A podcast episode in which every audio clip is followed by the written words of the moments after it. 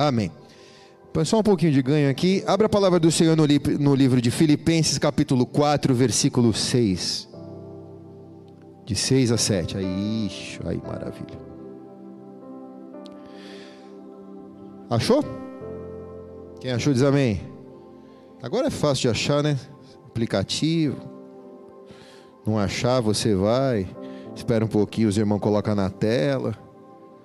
Na época tinha que folhear a Bíblia. Se você não sabia onde estavam os livros, você demorava para achar e passava vergonha na igreja. Você sabe do que eu estou falando, né? Às vezes até fingia que estava lendo só para falar que abri rápido. Ó Deus revelando aí, irmãos.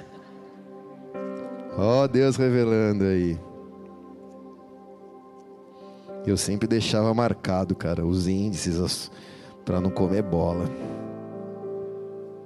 Amém. Filipenses 4, versículos 6 e 7 diz: Não andem ansiosos por coisa alguma, mas em tudo, pela oração e súplicas, e com ações de graças, apresente seus pedidos a Deus. E a paz de Deus, que excede todo entendimento, guardará o coração e a mente de vocês em Cristo Jesus. Amém? Se você puder, vai comigo agora em Marcos, capítulo 5, versículo 25 em diante, de 25 a 34.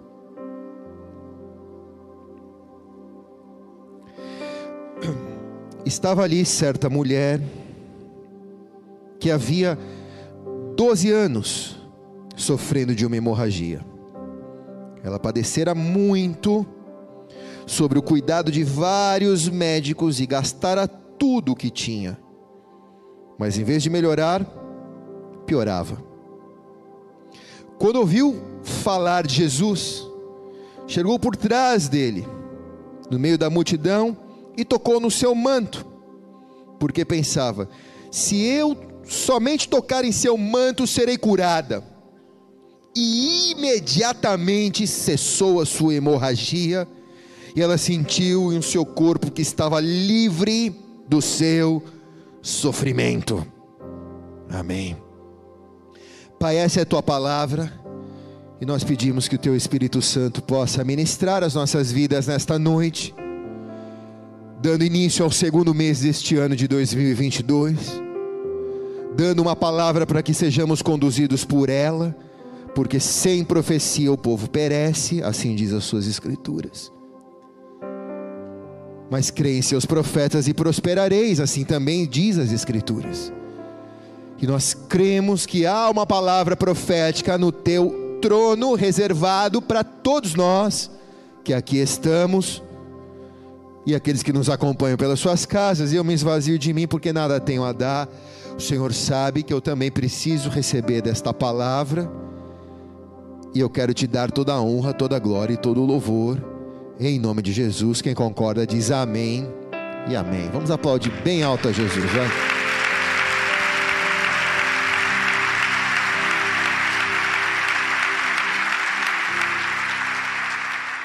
Paz em meio ao caos.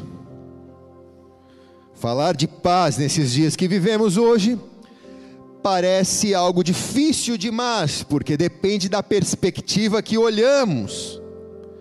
Se torna algo desafiador encontrarmos paz no meio de um mundo que não está apenas em crise, mas já está além da crise, em um caos estabelecido. E se olharmos em nossa volta, nós vemos claros exemplos deste caos estabelecido por causa das pandemias, dos vírus, das agulhas, das restrições, das segregações, agora das ameaças de guerra no leste europeu. E tudo que estamos vendo e vivendo nada mais e nada menos é do que a ausência de paz. Procura-se paz Paz, paz onde não há paz, diz as Escrituras. E paz não é ausência de guerra. Para nós cristãos, paz é uma pessoa chamada Jesus. Amém ou não? Amém. Então, só para colocar o cenário dessa noite, nós só encontraremos a paz que tanto buscamos para enfrentar o cenário de caos que precisamos enfrentar, não há como fugir. Nós só encontraremos esta paz, paz de espírito, esta paz no meio da guerra, esta paz no meio do caos, se nós convidarmos a Jesus para morar conosco e ser o nosso Senhor e Salvador. Então eu quero começar essa noite te perguntando se você nunca entregou a sua vida a Jesus. E se você está aqui essa noite pela primeira, segunda, terceira vez, pouco importa. E se você já sabe que essa palavra é para você e você quer receber essa paz, levante a sua mão onde você está, bem alto. Fique com a sua mão levantada. Repete comigo assim, diga Senhor Jesus, Senhor Jesus nesta, noite, nesta noite eu te recebo, eu te recebo como Senhor, como Senhor e Salvador da minha vida. Salvador da minha vida. Escreve meu nome, escreve meu nome no livro da vida, no livro da vida e me dá paz, e me dá paz que excede todo entendimento. Que excede todo entendimento. Em nome de Jesus. Em nome de Jesus. Vamos aplaudir bem alto a Jesus.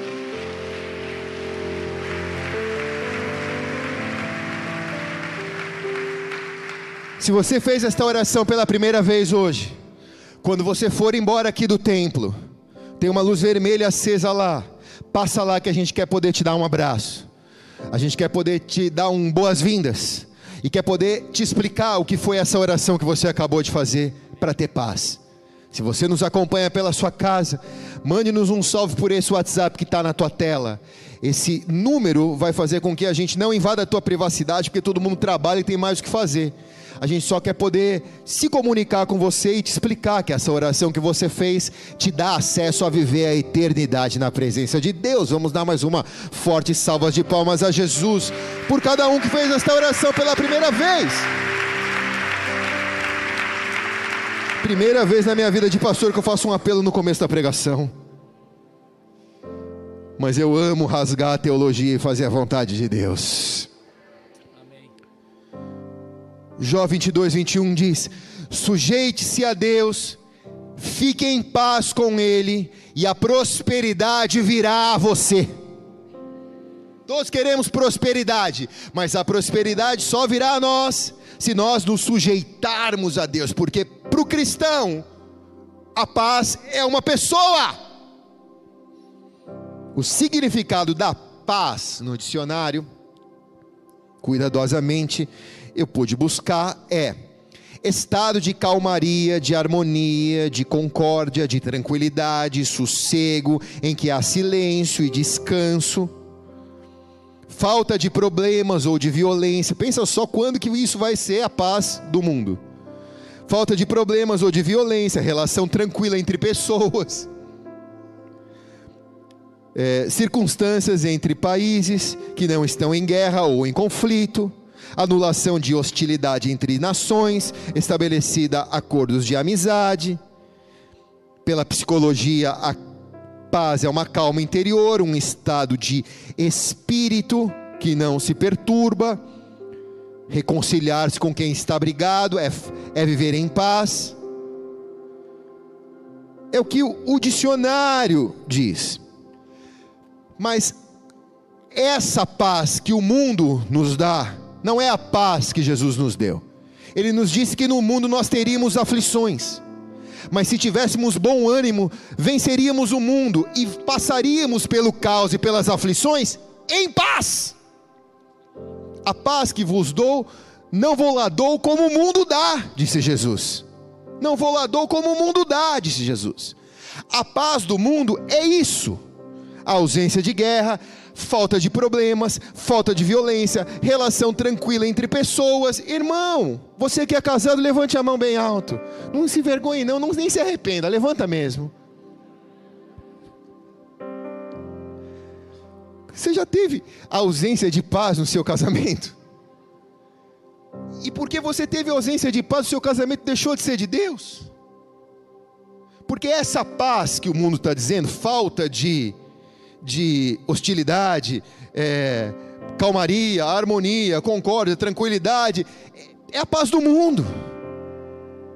Se a gente persegue essa paz, a gente vai ser uma pessoa frustrada, porque essa paz, Jesus nunca veio nos trazer, Ele não veio trazer uma trégua entre nós e o mundo, Ele veio nos ensinar a ter paz, mesmo nas dificuldades, mesmo nas pandemias, mesmo nas restrições, mesmo nas prisões e aflições. Quem está aqui diz amém o Salmo 119, versículo 165. Os que amam a tua lei desfrutam da paz, e nada, e nada há que os faça tropeçar. Por que, que eles não tropeçam no caos? Quando não enxergam nada na nuvem que os rodeia, por que, que eles não tropeçam? Estou andando, não estou vendo por onde eu estou andando eu não tropeço, porque eu amo a lei do Senhor e nela eu medito dia e noite, então eu encontro paz, mesmo quando eu não consigo enxergar por onde eu estou indo. Nessa noite eu queria que você se perguntasse: quais são as situações que estão tirando a tua paz? Situações que estão te trazendo preocupação, situações que estão te trazendo nervosismo, descontrole, depressão, está te segmentando, está te trazendo tristeza. Porque se você consegue identificar isso, é simples. Só coloca uma pessoa nesse lugar. A paz se chama Jesus. Quando você coloca Jesus nesse lugar, pode ser que a situação não mude, mas a paz reina acima de todas as coisas.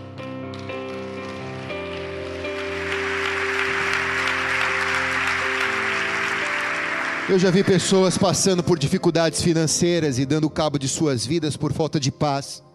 E já vi pessoas passando por dificuldades financeiras e vivendo em paz, porque Cristo é a paz. Em situações talvez mais difíceis do que aqueles que desistiram. Eu já vi pessoas desistindo de relacionamentos, abrindo mão de seus casamentos, porque buscavam uma paz que no mundo nunca encontrariam. E já vi pessoas superando dificuldades, diferenças nos seus relacionamentos, porque tem a paz em seus corações. Então, se você tiver a paz, ou o príncipe da paz, que é Jesus, você vai voar esse ano na presença de Deus.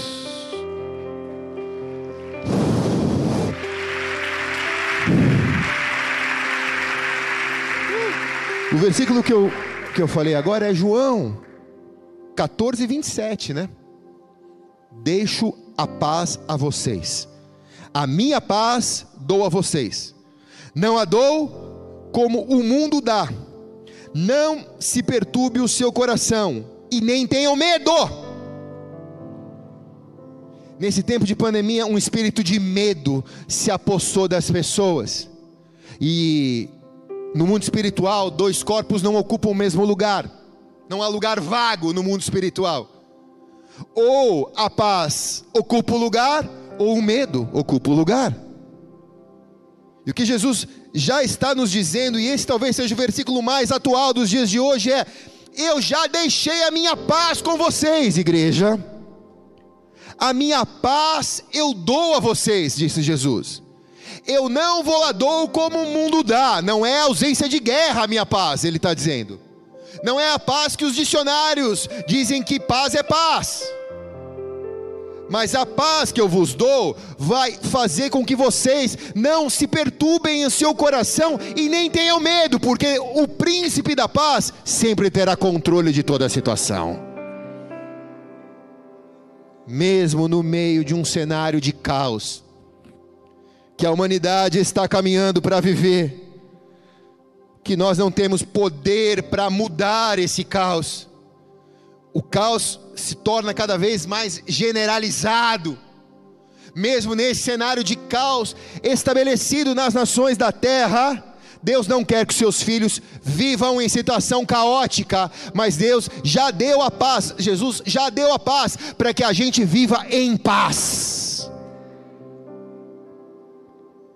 Então, com a paz que Ele me deu, o que, que eu faço, pastor? Quero te dar alguns conselhos. Fala ou não fala, igreja? Então, primeiro deles, com essa paz, você consegue enxergar além do caos. E por isso eu escolhi o texto de Marcos capítulo 5. Porque aqui exemplifica uma mulher que vivia uma situação caótica há 12 anos. Já não era apenas uma crise estabelecida na vida dela, agora era um caos generalizado na vida dela, porque além dela sofrer de uma hemorragia interna, ela já havia gasto todos os seus recursos em busca de uma cura. E vivia segregada, segmentada da sociedade, porque a hemorragia interna dela, o fluxo de sangue, a menstruação que não parava na vida dela, era um símbolo de imoralidade sexual para o judaísmo na época. Então, uma mulher que perdeu todas as suas perspectivas de viver em sociedade, uma mulher que não tinha nenhum senso de pertencimento, uma mulher que nem o nome sequer foi citado nas escrituras, ela era chamada pelo problema a quem ela carregava, a mulher do fluxo de sangue. No capítulo 5, no versículo 25 diz: "E estava ali certa mulher, ela tinha um nome, não sei porque que não acharam o nome dela. Que haviam 12 anos sofrendo de uma hemorragia. Essa mulher me ensina a olhar além do caos. Porque o tamanho do problema dela era gigante. Mas ela enxergou que o tamanho do Deus dela era maior que o tamanho do problema dela. Como falei aqui, o judaísmo tratava o fluxo de sangue como algo imundo. Não se podia tocar nas pessoas que tinham fluxo de sangue. E aquilo que as pessoas tocavam se transformava em algo impuro. No capítulo 15 do livro de Levíticos, não vou ler isso, explica como funcionava a regra da impureza física associada à moralidade da pessoa. Então, essa pessoa, além de ser excluída do convívio normal da sociedade, ela só podia voltar até que ela se purificasse novamente. E para aquela mulher que não tem nome, 12 anos, ela estava separada dos seus filhos, do seu marido, talvez, dos seus amigos, da sua sociedade, ela não pertencia mais a grupo nenhum.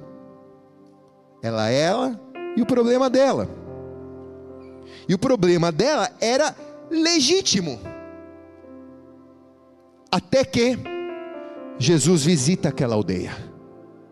E quando Jesus entra na casa, ele muda qualquer situação.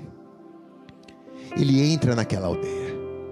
E ela consegue enxergar além do caos dela, dizendo: Cara, esse cara que está vindo aqui é maior do que os meus 12 anos de problema é maior do que as minhas pandemias, é maior do que os meus vírus, é maior do que as minhas restrições, é maior do que o que eu estou vivendo, é maior do que os planos econômicos. Esse cara que eu estou vendo entrar aqui, ele é maior do que o caos estabelecido na minha vida. Quem está aqui diz amém? Então, quando o caos cercar você como uma nuvem, em qualquer área da sua vida. Você precisa enxergar além do caos e saber que a ação de Jesus é maior do que o caos estabelecido. Quem recebe diz amém.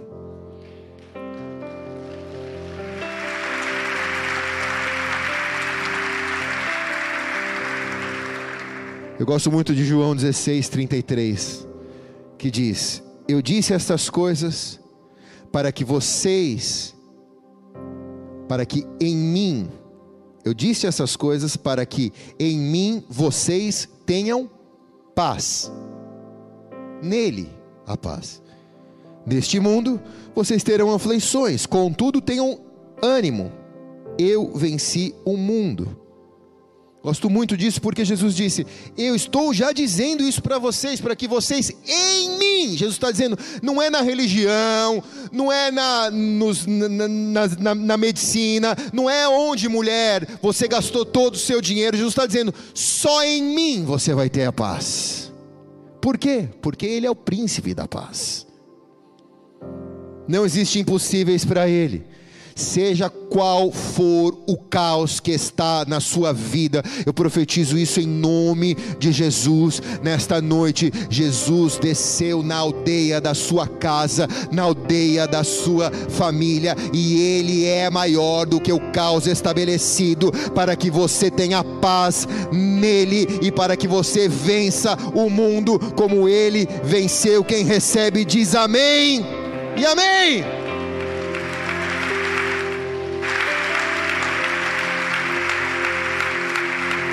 Levante a tua mão direita bem alta aos céus. Salmo 29, 11 diz: O Senhor dá força ao seu povo. O Senhor dá ao seu povo a bênção da paz. E o povo diz amém. Amém.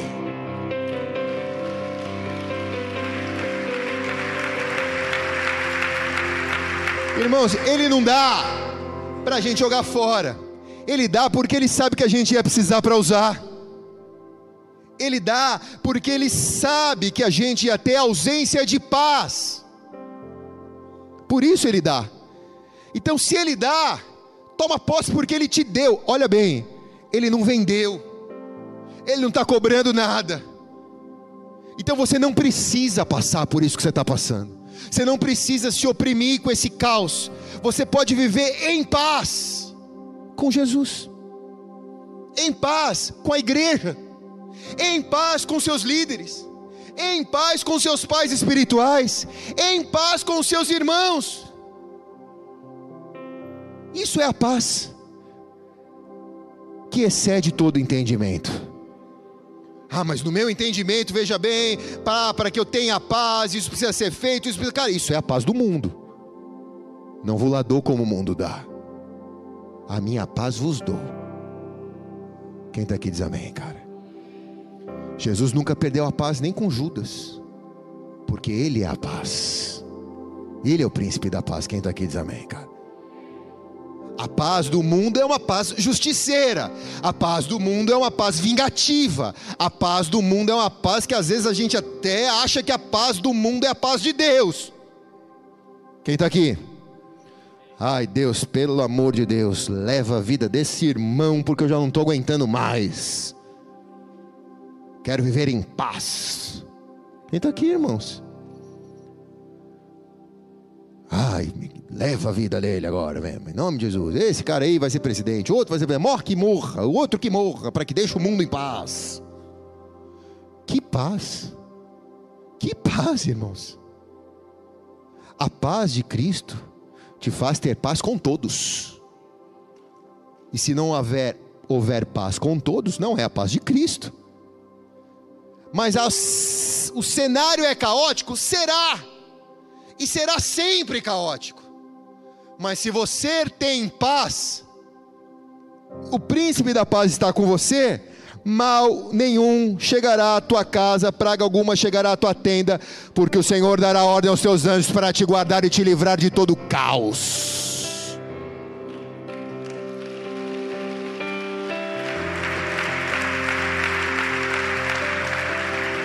Fala ou não fala, irmãos? Então vou falar. O segundo conselho é: seja prático. Busque soluções efetivas.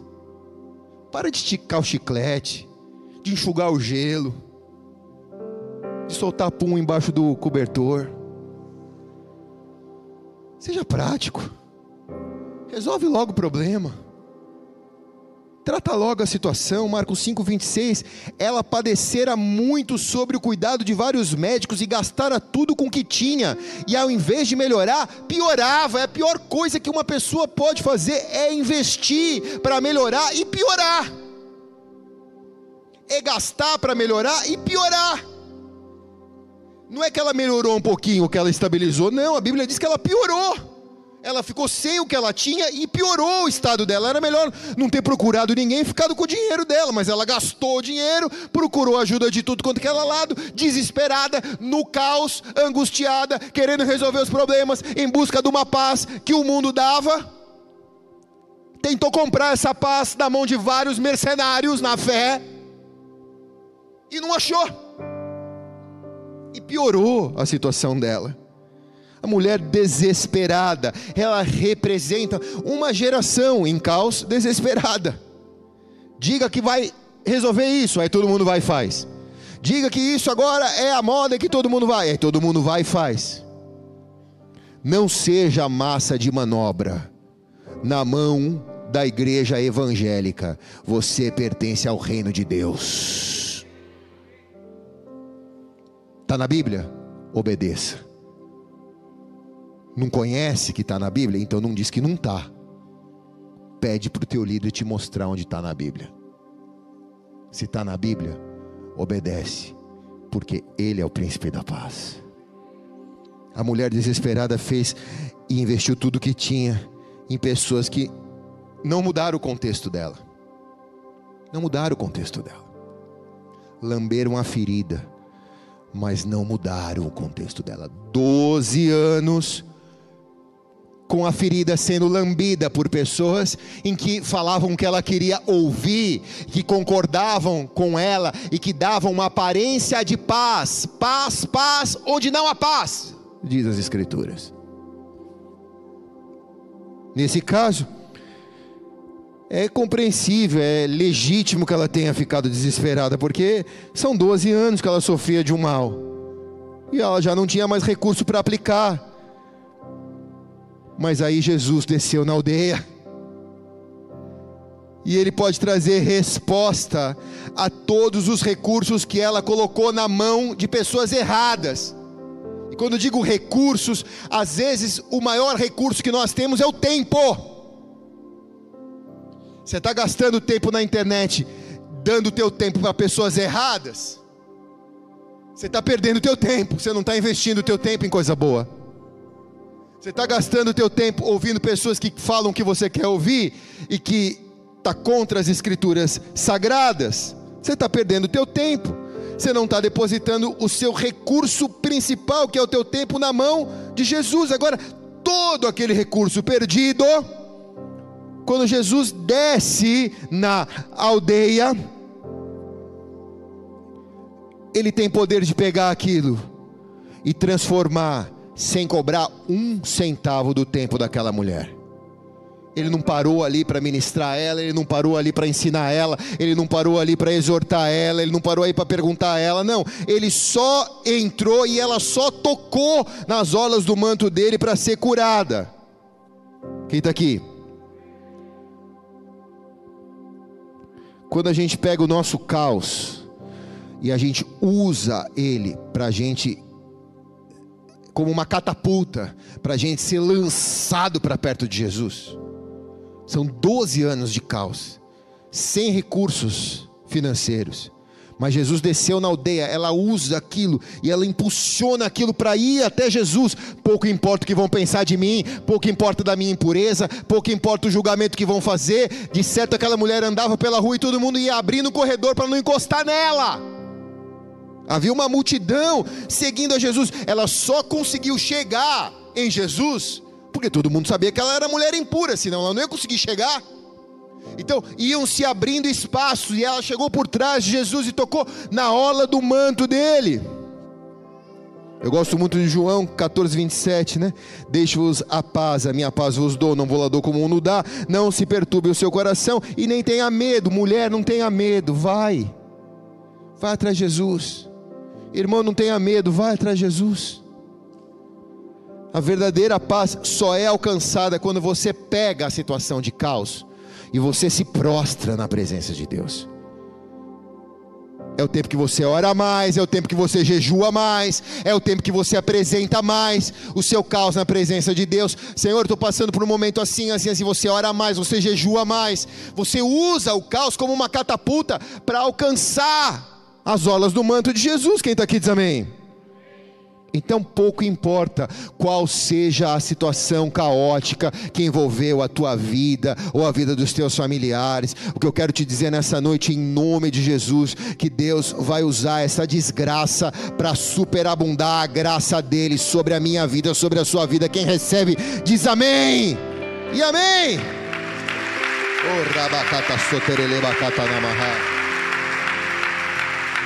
Fala ou não fala, igreja? Então vou falar, irmãos. Número 3, creia na capacidade extraordinária de Jesus de mudar qualquer situação. Creia nisso, cara. Não vai ser pela força do seu braço, não vai ser por merecimento seu, vai ser por uma capacidade extraordinária de Jesus de mudar a situação que você quiser esse ano quando Marcos 5, 27, quando ouviu falar de Jesus, chegou por trás dele, no meio da multidão, e tocou no seu manto, no, nos dias de hoje, irmãos. O mundo está tão barulhento, a vida está tão barulhenta que muitas vezes a gente acha que a gente vai atrapalhar Jesus. O versículo que lemos aqui de cima, a gente vê que Jesus estava presente e aquela mulher se esforçou ao máximo para tocá-lo. Ela sabia que aquele resultado, que o toque ia dar um resultado na vida dela. Isso é fé.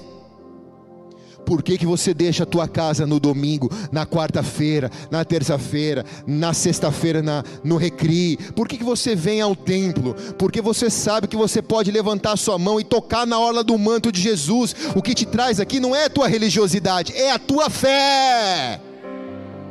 É a fé. Não é o compromisso com a igreja. Porque compromisso com compromisso você já foi descompromissado tantas vezes com coisas tão mais importantes. Mas o que te traz é a tua fé.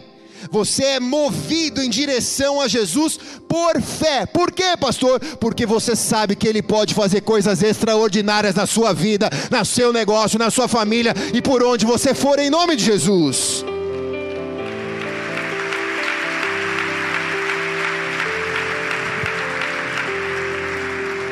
Então, quando você se move até Ele, mesmo em que a situação não mude, você tem paz, porque a fé em Jesus, colocada em ação, nos remete a viver uma vida de paz.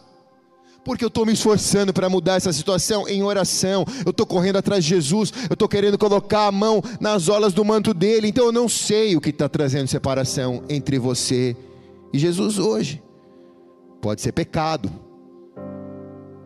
Corre hoje até Jesus, põe a tua mão o Deus que perdoa pecados está aqui hoje. Pode ser pessoas.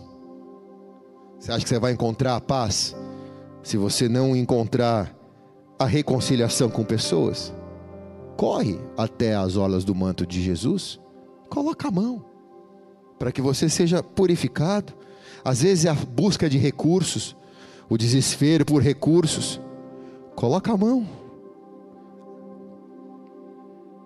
primeiro passo para a gente ter essa paz é a gente reconhecer que é ao encontro de Jesus que eu tenho essa paz.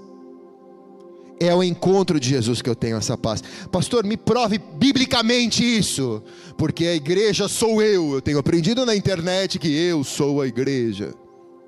Tá bom? Marcos 16, 9. A mulher pecadora. Marcos capítulo 5, 1, 6, 18, 20. O Gardareno. Zaqueu, Lucas 19, de 1 a 10. Atos 9, Saulo. Se não for em busca de Jesus, se não houver o encontro com aquele que pode fazer coisas extraordinárias, o que será feito será apenas ordinário. Toda religião produz mudanças ordinárias na vida da pessoa. Toda religião produz.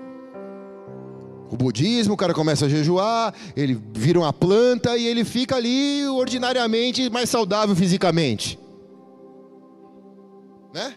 Toda religião tem as suas mudanças ordinárias na vida da pessoa. Só que, como Jesus não veio fundar nenhuma religião, Ele é o príncipe da paz, nele as mudanças não são ordinárias, nele as mudanças são extraordinárias.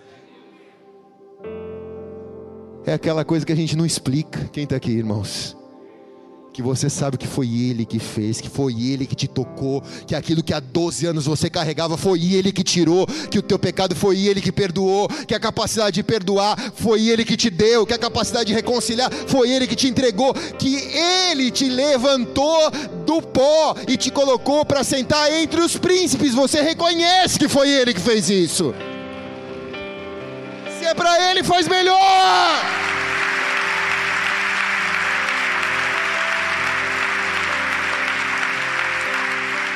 Pastor, me prova isso então na Bíblia. Tá bom, irmão, eu provo.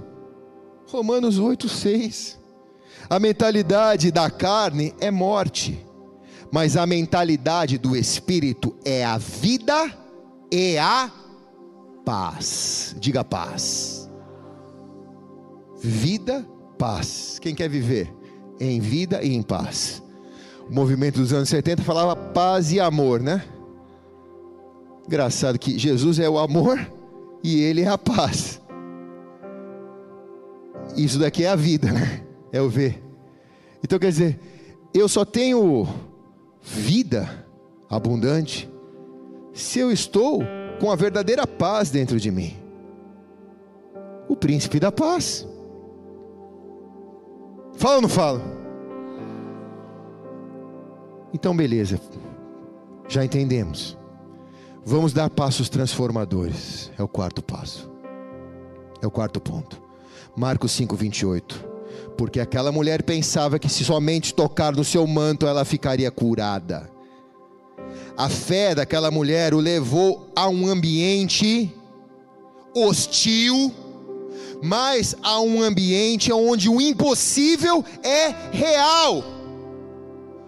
Então, o que eu quero te dizer é que o caos, irmãos, vai sempre estar aí. A nuvem um pouco mais densa, um pouco menos densa, mas a fé te leva a viver um ambiente real, sobrenatural, no meio de um ambiente de impossibilidades. O mundo diz: não vai dar certo.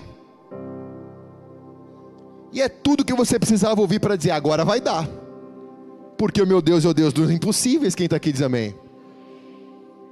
Compartilhei uma vez com o pastor, falei, cara, estou fazendo um box de crossfit na igreja. Ah, não contar isso não, deixa para lá, vai. Ele falou, quê? Box de crossfit? Isso não vai dar certo, os irmãos suados, as irmãs suadas. Eu falei, cara, era tudo que eu precisava ouvir para saber que é de Deus, então agora é isso. Quem está aqui, irmãos? É tudo que eu precisava saber para me continuar. Quem está comigo? Quando Jesus estava presente, o natural do céu passa a vir para a terra. Então acontece o sobrenatural. Então ele entrou na aldeia, o céu era natural. Quando ele entrou na aldeia, o, o, o céu natural se transformou num céu sobrenatural. Para quem tinha fé, para quem não tinha, era só mais um profeta passando, um possível Messias passando, um homem bom de Deus passando, mas para quem tinha fé, a passagem dele virou a história da mesa, virou a mesa, virou a história da mulher de 12 anos. Quando Jesus estava ali, o inacessível passou a ser acessível para ela. Eu não tenho mais dinheiro para investir, eu estou sendo roubada há 12 anos mas agora eu tenho acesso a alguém que resolve meu problema. Hebreus 11, 6. Sem fé é impossível agradar a Deus, pois quem dele se aproxima precisa crer que ele existe e que ele recompensa aqueles que o buscam. Por que, que eu venho para a igreja, pastor? Porque eu sei que ele recompensa aqueles que o buscam.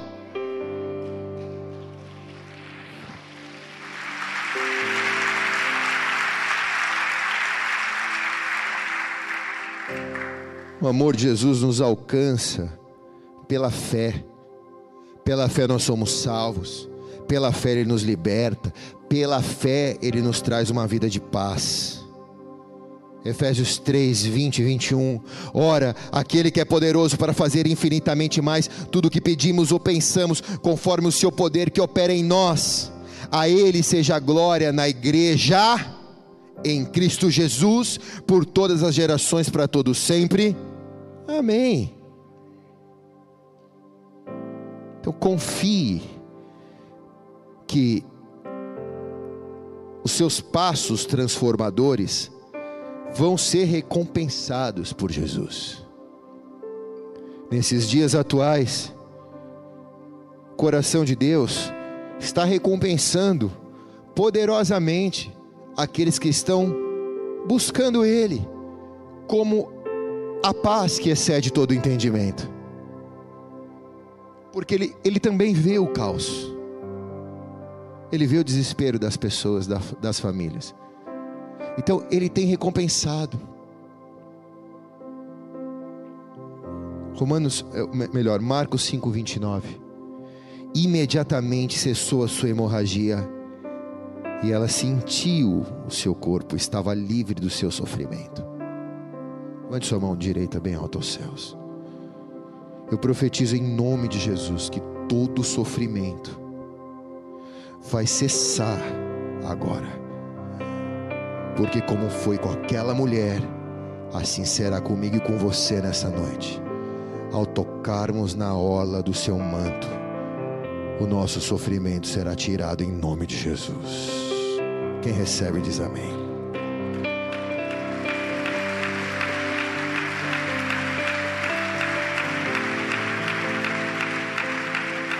Estou terminando, irmãos. Os levitas já subiram, então tem que terminar. O Marcos 5,34. Agora não adianta falar pode ir, Fábio Júnior. Eu já estava terminando mesmo. 5,34 diz: Então ele lhe disse: Filha, você não tinha nome. Você está esquecida, segmentada, segregada, sem senso de pertencimento, mas agora você é filha. Agora você é filho. Filho. A sua fé te curou. Vá. Vai como? Em mais alto, hein? Vá em paz. Você está livre do teu sofrimento. Livre do teu sofrimento, vai em paz. Vai viver em paz.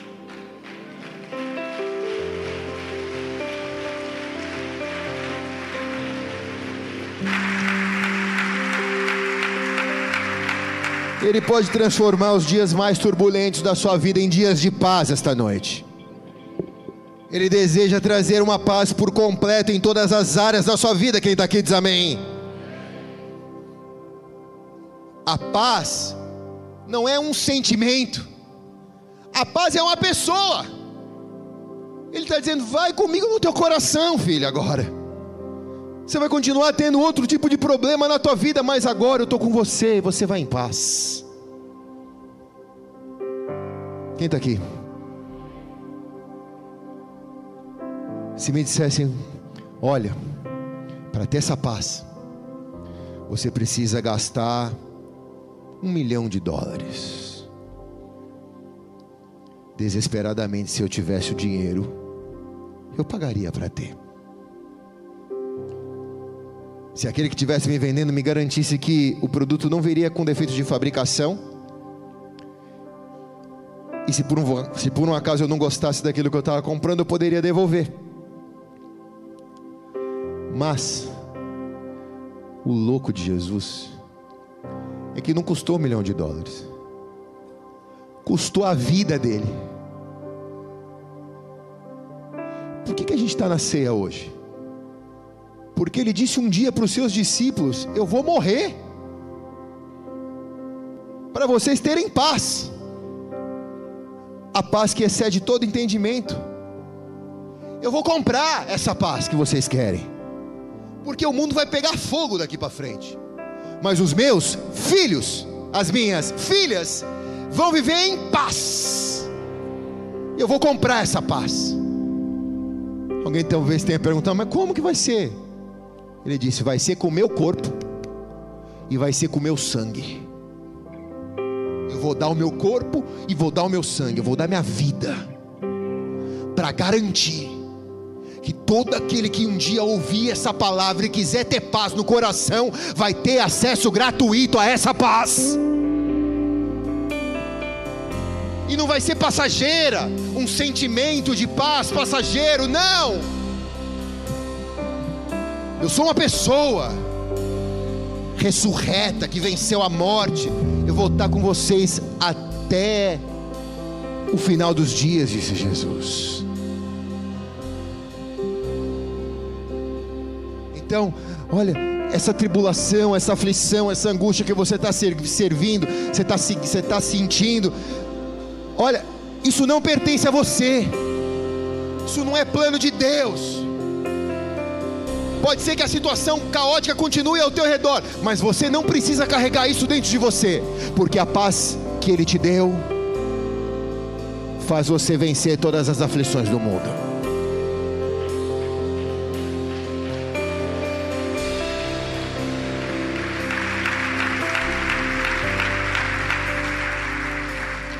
Tem lastro a paz? Tem lastro a paz. Qual é o lastro da paz? O lastro, obrigado, pastor Tata, o lastro da paz. É isso daqui. É o sangue e o corpo do Senhor Jesus. Nesses dias a gente estava com os nossos irmãos amigos da Bahia e eles trabalham no mercado financeiro e a gente estava conversando bastante sobre isso. E eu estava aprendendo como leigo isso. E a pastora já super inteligente já conseguia me explicar um pouco melhor as coisas e eu prego total. Por que, que um banco não quebra? Porque o, o, o banco tem lastro. Lastro na onde, pastor? Lastro na onde? Lastro no Tesouro Nacional. Então o que ele diz que ele tem, ele tem que ter. Porque se quebrar, os correntistas precisam receber aquilo. Era isso, né, amor? Porque senão é fábrica de papel. Então, se há uma verdade naquilo que é o dinheiro que você usa do seu banco, só há verdade porque há um lastro. Então, se há verdade nesta paz que Cristo veio dar, só há verdade porque há um lastro dessa verdade, há um depósito dessa verdade. E quando a gente consulta os cofres do céu, nós não encontramos tesouros, embora ele seja dono do ouro e da prata. Mas quando a gente vai ver onde está o lastro da paz, a gente olha para Jesus, o Filho de Deus, o príncipe da paz, o homem que tem as mãos furadas, o homem que morreu, mas ao terceiro dia ressuscitou, para que todo aquele que nele crê não morra, mas tenha vida eterna.